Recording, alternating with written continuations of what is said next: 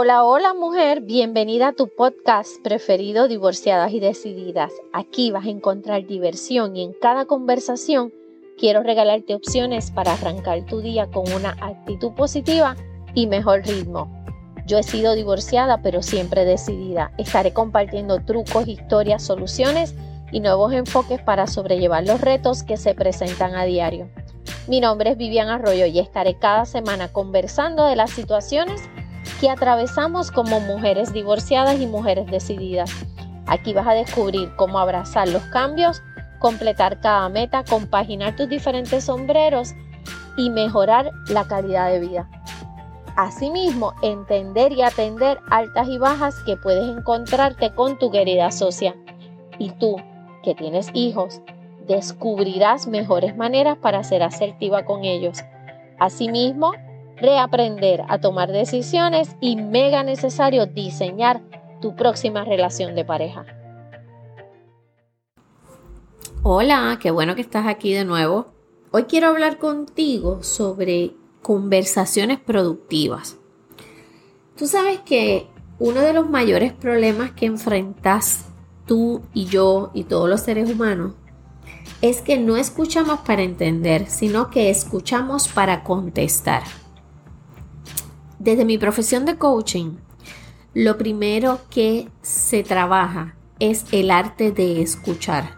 O sea, nosotros desarrollamos el escuchar activamente para entonces poder trabajar con el coaching, ¿verdad? Que es como se le dice al cliente.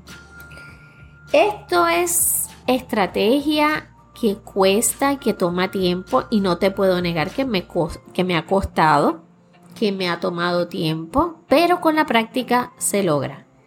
No es lo mismo escuchar que oír y eso probablemente lo, te lo hayan repetido muchas veces en la vida. Pero entonces vamos a ver y vamos a buscar y vamos a compartir estrategias para poder manejar conversaciones productivas. Miren, el ambiente está bien cargado porque hay muchas personas eh, con las emociones alteradas, eh, por ahí como dicen muchos changuitos, muchas changuitas, que cualquier cosa los irrita y les molesta. Así que tener conversaciones productivas te puede dar paz, te puede evitar situaciones mayores. Y esto que vamos a compartir es aplicable ya para tu familia, pareja y para el trabajo, cuestiones laborales es aplicable a todo porque constantemente nos estamos comunicando con diferentes personas.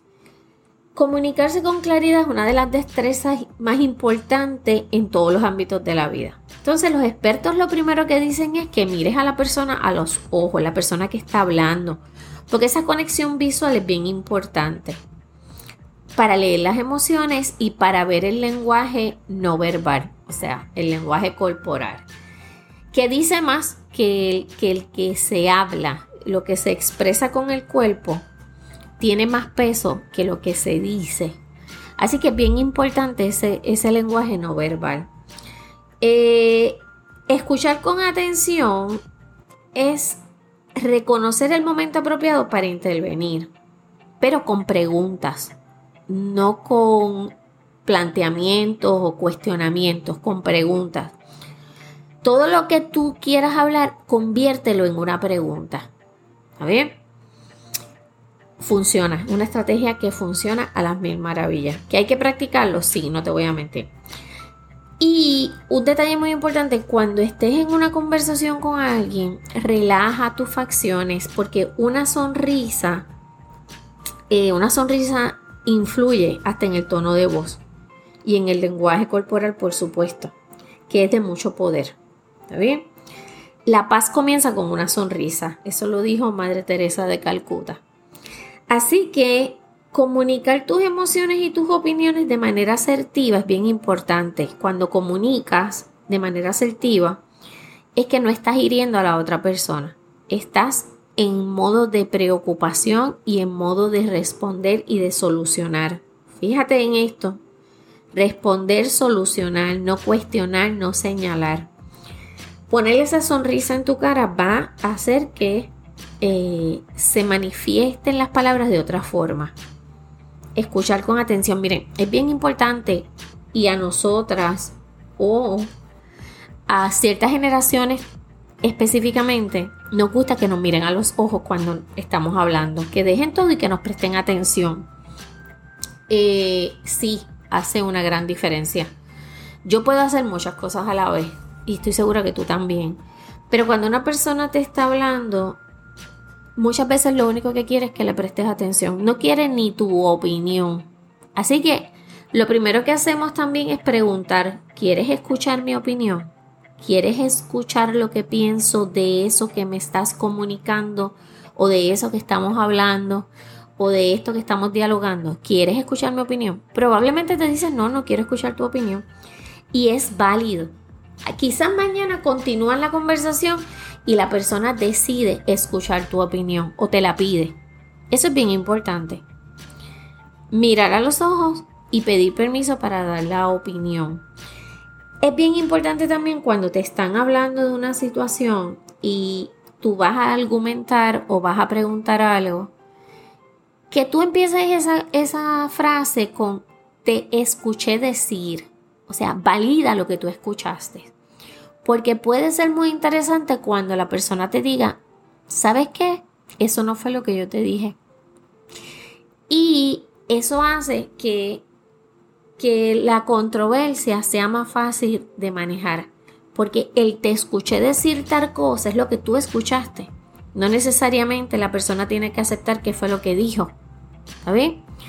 Porque hay mucha confusión entre lo que tú piensas, lo que dices, lo que crees que dijiste, lo que la persona entendió, lo que la persona quiso entender. Y así la comunicación se complica mucho. Hay una, hay una palabra que influye mucho en, en las conversaciones poco productivas o que daña las conversaciones productivas y es los prejuicios. Tú tienes un prejuicio porque es una opinión que tienes previa, pero por lo general es desfavorable acerca de algo que no conoces bien.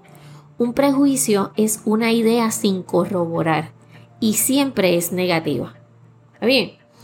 Así que tenemos esa predisposición negativa y se desarrolla a veces en grupos de individuos, en, en distintas áreas, se crean esos prejuicios. Otro detalle bien importante que daña la comunicación productiva es la resistencia al cambio. Porque no quieres salir de esa zona de comodidad no quieres moverte, porque representa riesgo para la, para, la persona quien debe aceptar el cambio en la manera de ser y de hacer. Resistencia al cambio es cuando te dicen que busquemos la manera de mejorar porque tal vez la forma en que estás comunicando las cosas no llegan o causan controversia o molestia a la persona. Pues esa resistencia al cambio detente y evalúa. Si te están levantando banderas constantemente de cómo tú hablas, de cómo tú te expresas, eh, es bien importante que te detengas y realmente te evalúes. Y otro de los asuntos que daña la comunicación productiva es la refutación. Refutar no es otra cosa que destruir las razones de la otra persona. Es argumentos que no están comprobados, son sin fundamento, o sea, argumentos sin fundamentos. Simplemente es por rechazar o rehusarte a aceptar que la otra persona está bien. Estos son barreras en la comunicación. Hay muchas otras cosas más. Pero es bien importante que identifiquemos qué cosas están interviniendo en comunicaciones productivas, mira, en tu trabajo, con tus amistades, con tu pareja y sobre todo con tus hijos, que son quizás las personas que más tú quieres. Al ser diferencia, al ser diferentes generaciones, van a enfocar totalmente diferente. Probablemente están hablando de lo mismo, pero se está expresando de forma diferente. ¿Está bien? Es bien importante descubrir eh, otro detalle bien importante es el egocentrismo, que es eh, la exagerada exaltación de la personalidad propia. Y hay muchas personas que buscan ese centro de atención. Y eso también es una barrera en, en la comunicación productiva. Una comunicación productiva es una comunicación o es una conversación que deja una ganancia para ambas, ambas partes. Siempre se dice que la técnica de la repetición mental es para entonces tú poder escuchar más a la otra persona. O sea, que repites mentalmente las palabras del otro mientras vas, mientras esa persona va hablando. ¿Ok? Eso ayuda mucho a concentrarte en la conversación, a no traer cosas del pasado o a simplemente desconectarte e irte a pensar en otras cosas. Entonces la conversación no se va a poder dar o el conflicto no se va a poder atender, la controversia no se va a poder entender. Una de las cosas más importantes y que a mí me ha funcionado exitosamente es no coger nada personal.